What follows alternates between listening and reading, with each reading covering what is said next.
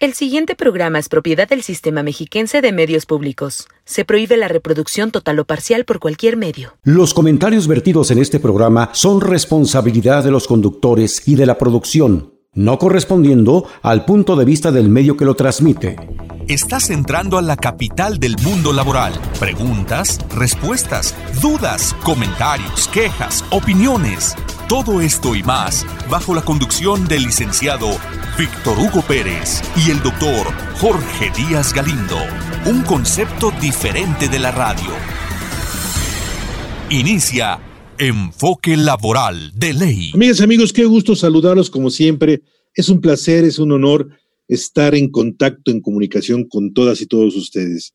Siempre nos da mucho gusto poder platicar de temas interesantes, no solamente para el sector laboral, para todos eh, nuestros queridos y estimados redescuchas, en estos casi 15 años que tenemos al aire de Enfoque Laboral de Ley. Hoy, hoy como siempre, bueno, pues ya estamos en, ya pues en la segunda, el segundo sábado del mes de marzo, hoy sábado 13 de marzo, nos da muchísimo gusto y vamos a, vamos a tener una plática súper importantísima. Así lo digo en ese tono superlativo, porque es parte de lo que es la justicia laboral. Vamos a llamar el núcleo de la justicia laboral. Por eso nos da muchísimo gusto dar la bienvenida y agradecerle eh, que podamos platicar con la maestra Claudia Lisset Villavicencio Guadarrama. Ella es la directora general del Centro Federal de Conciliación y Registro Laboral. Es una gran profesional del derecho laboral con maestría eh, y tiene estudios muy específicos en lo que es la justicia restaurativa familiar, lo que es el, arte de la conciliación y qué mejor que tengamos un funcionario con esa sensibilidad y ese conocimiento, como decimos en el medio, ese feeling que nos permite en un momento determinado poder conciliar antes de llegar al juicio en la espectorada señora directora, maestra, es que eh, tenga usted muy buenas tardes y agradecerle su eh, en esta plática. Adelante, maestra. Muchas gracias por la generosidad de la invitación, estimado Jorge, a este espacio que sin duda es una oportunidad para poder compartir, como lo mencionaste tú muy bien, un núcleo fundamental de la reforma en materia laboral y compartir con todos y todas ustedes eh, mi experiencia como directora de la Oficina Estatal del Centro Federal de Conciliación y Registro Laboral en el Estado de México. Gracias por la, oportunidad y la generosidad de la invitación. Maestra, vamos a iniciar de lleno con que nos platique un poquito en unos breves minutos lo que son los ejes de la reforma laboral. Claro ¿Qué entendemos por esta reforma laboral? Es importantísima esta acotación que haces, estimado Jorge. Mira, los ejes de la reforma laboral estriban fundamentalmente en tres tópicos. Uno, fundamentalmente, está dado, sin lugar a dudas, a través de la conciliación. La conciliación, si me lo permites decirlo de esta manera, es el espíritu de la reforma. En materia laboral, las relaciones laborales siempre han tenido en su génesis y en su esencia el hecho de poder dialogar y resolver los conflictos por la vía del entendimiento. Tal es el caso que incluso antes de los centros de, eh, conciliación local o federal, las juntas tenían justo por nombre Junta eh, Federal de Conciliación y Arbitraje, por ejemplo, porque la conciliación siempre ha sido un espíritu promotor del diálogo y el entendimiento en las relaciones laborales. Ahora, en esta oportunidad que tenemos en la reforma, la conciliación en materia laboral sin duda alguna es el espíritu de esta reforma porque pretende dar la oportunidad y garantizar que los ciudadanos que tengan alguna controversia en materia laboral tengan el acceso a ser asistidos por un conciliador experto, tanto en la materia laboral como en el análisis y la gestión del conflicto.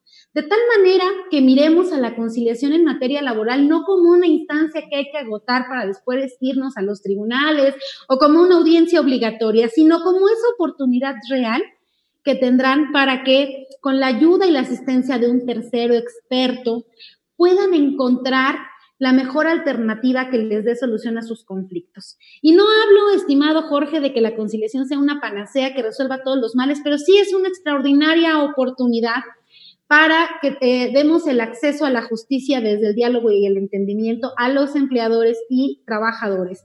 Ahora bien, maestra, me permite, podríamos hablar que el centro que tan eficientemente usted y su personal coordinan y dirigen aquí en el, Estado de México, es, eh, es el organismo que sustituye a, a las juntas locales de conciliación y arbitraje.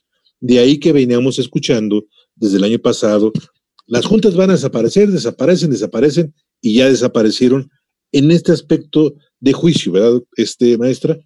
Y ustedes en el ámbito federal, entonces, también yo quiero que podamos ubicarnos, estimadas amigas, amigos y compañeros, compañeras, que ya la procuración, el registro de los contratos ya no depende de cada entidad federativa, ya no depende del gobernador, ya es un eh, mandato por ley y por constitución, perdón, por constitución y por ley del gobierno eh, central, del gobierno federal.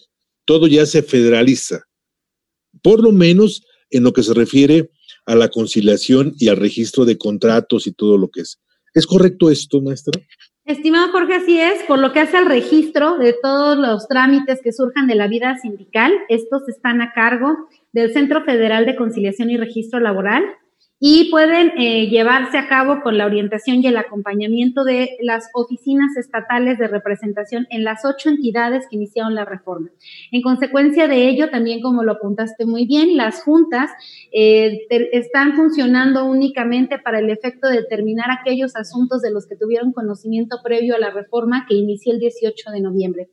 Todo lo que haya surgido a partir del 18 de noviembre hablando de temas registrales que surgen con motivo de la vida sindical, sin duda alguna son eh, competencia del Centro Federal de Conciliación y Registro Laboral y también la parte de la conciliación por lo que hace a la materia federal, por lo que hace a la materia o el ámbito local, serán los centros de conciliación laboral de las entidades de la República. Y así contestando tu pregunta anterior, este es uno de los primeros ejes. Uno de los segundos ejes definitivamente también es el nuevo esquema de justicia laboral, mediante el cual la gente que no haya llegado a un acuerdo ante las instancias conciliadoras en materia laboral, llámese federal o local, eh, obtendrán una constancia de no conciliación que será siempre requisito para acudir ante un juez laboral antes de iniciar una demanda. Salvo las excepciones de la ley, habrá siempre que intentar la conciliación en materia laboral y si esto no se logra, pues entonces la reforma también promueve o garantiza el hecho de que un juez laboral sea quien resuelva. Y el tercer eje sin duda alguna importantísimo, hablando de estos temas sindicales, estimado Jorge,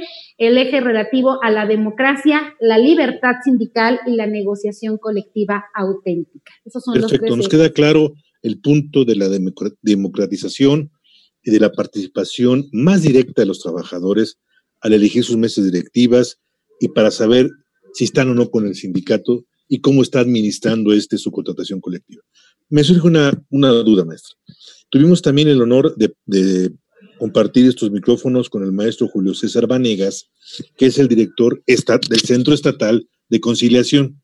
Entonces, y, nos comentó lo mismo, si no hay una conciliación, se les da una constancia de no conciliación y ya pasan al, Tribunal Federal eh, Laboral, se llama así, Tribunal Federal Laboral. En el caso de nosotros, sí es el Tribunal Federal Laboral para todos los asuntos de competencia federal y en el caso del Centro de Conciliación Local, lo que no hayan resuelto pasa al Poder Judicial del Estado de México a través de sus jueces laborales. Ahora, entonces, yo soy un trabajador, vamos a ver, un, un, trabajador de a pie y de repente estoy trabajando en la fábrica X que produce textiles, o que, bueno, eh, vamos a ponerle en una empresa de comercio, que es la actividad que tenemos, empresas, de servicios y, comercio que tenemos muy, de manera importante en el Estado de México. Siento que mis derechos están agredidos o me despiden injustificadamente, etcétera, etcétera. ¿Cómo, como trabajador, cómo elegir? Si me voy, lo digo con todo respeto, con ustedes, al Centro Federal o al Centro Estatal de Conciliación. ¿Cuál es el espíritu o la regla o el criterio para yo como trabajador decir, me voy al federal o me voy al estatal, de conciliación como en primera instancia? Es muy interesante y oportuna la pregunta, estimado Jorge. Mira, esto tiene que ver fundamentalmente con que el artículo 527 de la Ley Federal del Trabajo da un catálogo de aquellas ramas que son federales. Y se entiende que todo lo que no es federal es local. Pero para el ciudadano de a pie, como tú mencionas, ¿cuál puede ser un tip que le ayude a diferenciar la competencia tenga o no la asistencia de un abogado. Bueno, en el caso que tú puntualizaste, por ejemplo, de comercio, nosotros no seríamos competentes. Somos competentes para todas aquellas ramas, por ejemplo, de la industria que se dedican, por ejemplo, a la extracción, a la elaboración, pero como tal, eh, natural. Es decir, que no interviene un proceso de manufactura. Cuando ya interviene un proceso de manufactura en donde ya se vende o comercializa, deja de ser de competencia eh, federal y es competencia local. Por ejemplo, la química, la petroquímica, eh, los alimentos envasados, por ejemplo, los hidrocarburos, la papelera, la celulosa, son de competencia federal. Y, ah, por ejemplo, una tienda que vende ropa es de competencia local, porque ya no es una, ya no está en la industria textil, sino más bien ya está en la parte de la comercialización. Y ahí es a donde se vuelve federal, perdón, local. Y también en aquellos em, servicios en donde se advierta la concesión federal, por ejemplo, el transporte que tenga placas federales, que tenga una concesión federal, también ahí esos trabajadores serán de competencia federal. Todos los que no estén con esta concesión serán de competencia local. Excelente. Pero yo soy la compañera Lupita, soy el compañero Ernesto, que trabajo en una tienda de abarrotes o que trabajo en una tienda de autoservicio. Siento que me corrieron injustificadamente o que no están cumpliendo con su obligación. Y voy con ustedes. Ustedes me dicen, a ver, no nos toca atenderte a ti, vete al centro estatal que está en parte. Así es correcto. O al revés, trabajo yo en, una minería, en la industria embotelladora, etcétera, etcétera, y me voy al centro estatal a tratar de conciliar, a demandar, pues, primero a demandar a mi patrón, que así es como lo conocemos en el vulgo general. Voy a demandar a mi patrón porque me despidió injustificadamente o porque se está pasando de listo y no me está, eh, no me paga horas extras, no me queda uniforme, etcétera, etcétera. Y trabajo repito, en la industria alimenticia o trabajo en, una empresa carboquímica o petroquímica o farmacéutica. Y me voy al centro estatal con el maestro Julio César Vanegas. Ahí me dicen, no, aquí no, vete para allá. ¿Es correcto esta, este comentario o me atienden? Lo que hacemos es lo siguiente y está regulado por la propia Ley Federal del Trabajo. La Ley Federal del Trabajo en el proceso de conciliación es muy clave en decir que si el trabajador, por ejemplo, en el ejemplo que usted pone de una tienda de abarrotes, llega a la oficina de este centro federal, lo que sí nos corresponde siempre es orientarlo, pero no solo decirle que se vaya al centro de conciliación local, sino explicarle por qué. Y además de ello, estimado Julio, estamos obligados, tanto el centro federal como el centro local, a remitirnos la solicitud en un término no mayor de 24 horas. Ah, ok. Es decir, esto es con el ánimo de garantizar la participación de las y los trabajadores y el acceso a esta justicia a través del proceso de conciliación. Entonces, si a mí me llega una persona que trabaja en una tienda de abarrotes, además de que lo oriento y le digo por qué no soy competente, remito su solicitud al centro de conciliación local en el término no mayor de 24 horas por medios electrónicos, como lo señala el título 13 dice la Ley Federal del Trabajo. Ellos lo reciben y tendrán que hacer del conocimiento del trabajador o la trabajadora que deben continuar su trámite ante ellos, no obstante que yo también se lo explique. Excelente, o sea, no lo dejamos.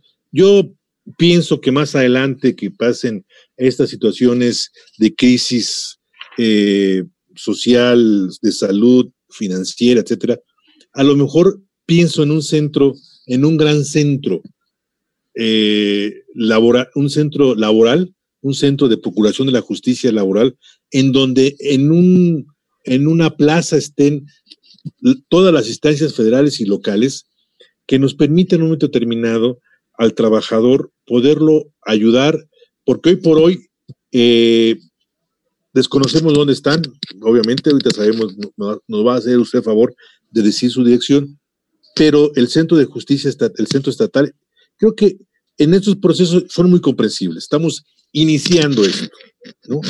Pero ojalá más adelante, ahorita se me ocurre pensar, un gran centro de justicia laboral para, eh, para empresas de jurisdicción local o estatal. Muy bien, ya me queda claro, soy Jorge, soy Ernesto, soy Lupita y ya acudo con ustedes. Ah, pero en el caso de los sindicatos, ya eh, yo soy un sindicato constituido y soy el sindicato en donde está Ernesto o donde está Lupita. Y de repente, eh, yo como secretario general, me toca revisar salarios y prestaciones en febrero o en marzo o en abril el mes que entra.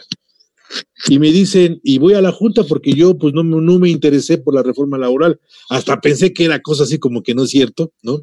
Que dije, nada, esto no es posible, este, porque pasa, ¿eh? en este bendito país pasan así, que no tomamos en, cosa, en, la, en serio estas cosas como están pasando, y se lo juro que sí. Eh, me han platicado algunos representantes sindicales, oye, esto no es cierto, ¿verdad? ¿Cómo no? es una reforma constitucional, etcétera, etcétera.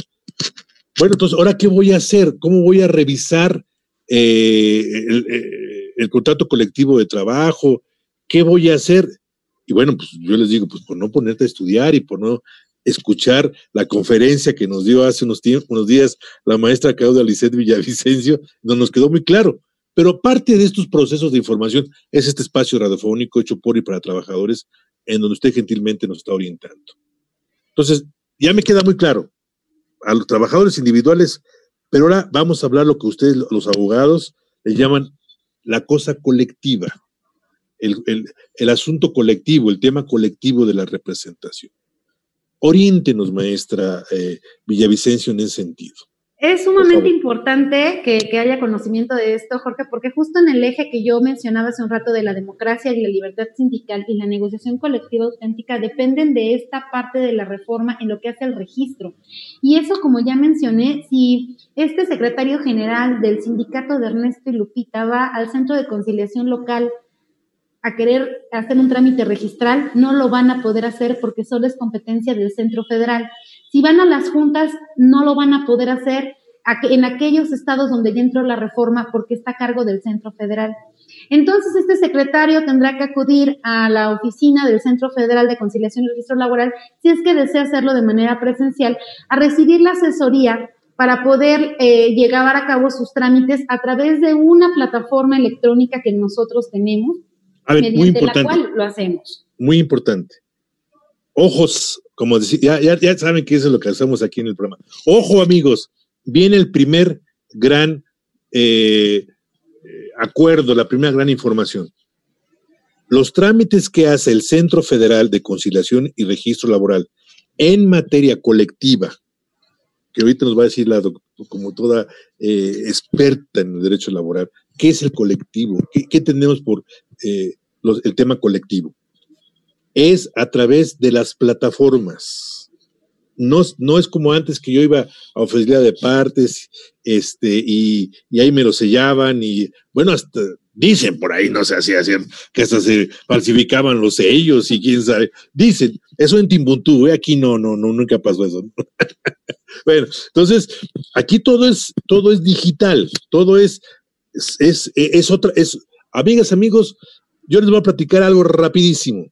Los que somos AC, no significa antes de Cristo porque estamos viejitos, los que somos antes de las computadoras, nos hablan de la de cosa digital y, nos da miedo. Pues tenemos que entender que es otra, otro asunto ya digital. aquí no es presencial, no va a estar la compañera eh, Juanita que estaba en oficina de partes. Aquí todo es desde tu oficina. ¿Y qué? ¿Y cómo es este trámite a nivel colectivo? Claro, eh, Jorge, sin embargo, aunque sean antes de las computadoras, no es tan solo, sino hay por qué tenerles miedo, porque para eso están las oficinas del centro, para orientarlos, y nosotros damos acompañamiento telefónico o bien vía eh, videollamada de WhatsApp o vía este, Zoom o vía Teams, mediante la cual podemos compartir pantalla. Esto de la pandemia todos nos hizo como muy expertos en el uso también de las plataformas y por lo menos sabemos entrar a ellas. Entonces, a través de esto, te damos una liga tú le picas ahí y ya estamos cara a cara, como lo estamos haciendo ahorita, compartimos pantalla y te vamos orientando paso a paso cómo hacerlo. Si tú tienes la necesidad de aprenderlo de manera directa, puedes venir a la oficina de representación estatal del centro y tenemos una mesa de usuario y ahí un orientador te asistirá y te ayudará a hacer tu trámite. Todos los trámites que tienen que ver con la vida sindical son estos colectivos que usted mencionaba, Jorge, como contratos colectivos de trabajo, revisiones salariales, reglamentos interiores de trabajo, modificación de directiva, etcétera. Son a través de nuestra plataforma y cuentan con nuestra ayuda. Perfecto, doctor. Es un tema interesantísimo, el tiempo se nos está yendo en este primer programa, amigas, amigos, y decirle que, quiero decirles que emplazamos a nuestra queridísima invitada el día de hoy y va a estar con nosotros en dos programas, pero el día de hoy estamos viendo generalidades, ya vimos lo de individuales, nos queda clarísimo. Lo siento muy sencillo en el sentido de la orientación, pero cuando entramos al tema colectivo, ahí es donde la burra empieza a, rebuznar, digo, el burro como yo, porque es un tema que requiere también de comprensión y sabe qué también, maestra, de cambio de actitud. La resistencia al cambio es una situación muy dada en los individuos en donde por no querer cambiar no entendemos y no queremos hacer las cosas de manera correcta. Por eso es, es vital, yo así lo llamaría, lo que nos dice la maestra Villavicencio. No están solos. Si hay alguien que es un líder eh, con muchos años de experiencia y que no tiene esta facilidad, conéctense. Ahorita nos va a decir la maestra Villavicencio a dónde y cómo, nos da una liga y así como estamos hablando ya en Zoom o en videoconferencia, etcétera, etcétera, y ahí nos van a orientar. ¿Cómo nos comunicamos con usted, estimada directora? Claro que sí, los números de la oficina son 238-1111 y es muy fácil, 238-1111 y nuestra plataforma es www.centrolaboral.gov.mx. Es muy fácil, www.centrolaboral.gov.mx. Ahí le dan clic en trámites y servicios y también cuentan con videos tutoriales para orientarlos, pero estamos para servirles. Perfecto. En estos escasos minutos que nos quedan, estimada directora, ya estamos hablando de un, de un proceso eh, y vamos a dedicarle el siguiente programa a hablar más sobre el aspecto de colectivos, de colectivos. Eh, ¿Por qué? Porque se yo, no, yo soy miembro de un sindicato, soy el secretario general y de repente mis compañeros hacemos constituimos e integramos el comité revisor del contrato colectivo de trabajo, ya llegamos a un acuerdo con la empresa de manera, y no nomás es que ya el convenio voy y lo, se lo mando a usted vía correo. ¿Qué necesito para que usted me diga, ah, ok, ya cumpliste con el 1, con el 2, con el 3, con el 4, lo registro y ya está tu convenio debidamente eh, avalado sancionado, es la palabra de ustedes, ¿verdad? Sancionado por la autoridad laboral y tiene, tiene, para, tiene validez para todos sus efectos legales. ¿Qué necesito, estimada directora? Pues de acuerdo a la nueva reforma, fundamentalmente tener la constancia de representatividad. Ahí está. Primer, primer, una figura importantísima. ¿Qué es la constancia de representatividad? Es aquella eh, constancia que acredita y legitima, sobre todo la palabra legitima, la representación de las y los trabajadores, de la persona trabajadora a través de su sindicato. Es decir, que realmente este sindicato es el que los represente. Por eso se llama constancia de representatividad. Con eso estamos evitando los sindicatos blancos, los sindicatos charros, los contactos colectivos de protección. Ese es el principal objetivo, ¿verdad? Efectivamente. Que el trabajador conozca a su sindicato, conozca a su secretario general y que, y que de alguna manera entienda quién ¿por qué lo está representando? Es correcto. Y que además a través de eso garanticemos también que el trabajador de a pie conozca el contenido del contrato colectivo de trabajo y también lo apruebe. No solo es entre el líder sindical y el empleador. Ah, es ahora también estos contratos llevan a la consulta de las y los trabajadores, eh, así como la representación, para poder en su momento dado darse una revisión integral o para poder votar para quien los represente y tener una constancia de representatividad. Entonces, ¿el primer requisito cómo se llama, maestra? Constancia de representatividad. Constancia de representatividad. ¿Usted cree que nos alcanzan los tres minutos que nos queda o lo dejamos para el siguiente programa? Pues de manera muy breve para acotar este punto, me gustaría que al público le quedara muy claro qué es esta constancia de representatividad que cualquier sindicato debe tener para el efecto de eh, poder depositar o registrar un contrato colectivo de trabajo nuevo. ¿Ok? A partir de la reforma del 18 de noviembre, si tú quieres depositar o registrar ante el Centro Federal, que es la autoridad, un contrato colectivo de trabajo, requisito uno, tendrás que haber obtenido la constancia de representatividad y si me lo permites, en el siguiente programa les explico cómo obtenerla. Esto es para depósito de contratos, pero para depósito de convenios de revisión salarial. Sí, eh, para revisión salarial es a través de la plataforma y es en una cadena de pasos muy sencilla. Para la revisión integral, sí es necesario llevar el contrato, el acuerdo realizado entre el sindicato y el empleador a la consulta de los trabajadores para el efecto de que se aprueben las modificaciones que en su caso existieran con motivo de la revisión. ¿Esto cómo se llama, esta, esta, esta, esta consulta? Es una consulta dada por la revisión integral de un contrato colectivo. Ok, para Parte de la democracia sindical. Para revisiones simple salario, el 399 eh, Basta con hacerlo en nuestra plataforma siguiendo un conjunto de pasos que son muy claros, como el tabulador de salarios, quién representa al sindicato, con qué lo acredita, por ejemplo. Para una revisión integral, sí será necesario que además de que el, de que, el que representa a los trabajadores haya llegado a un acuerdo con el empleador, ese acuerdo se lleve a la consulta mediante el voto libre, secreto y directo de los y las trabajadoras para que sepan en qué términos va a continuar su relación laboral. Eso para las revisiones integrales. Perfecto. Nos, cayó la guillotina del tiempo, maestra. Muy bien. ¿Nos podría hacer, eh, ser tan gentil usted de darnos su primer mensaje final de esta plática tan interesante?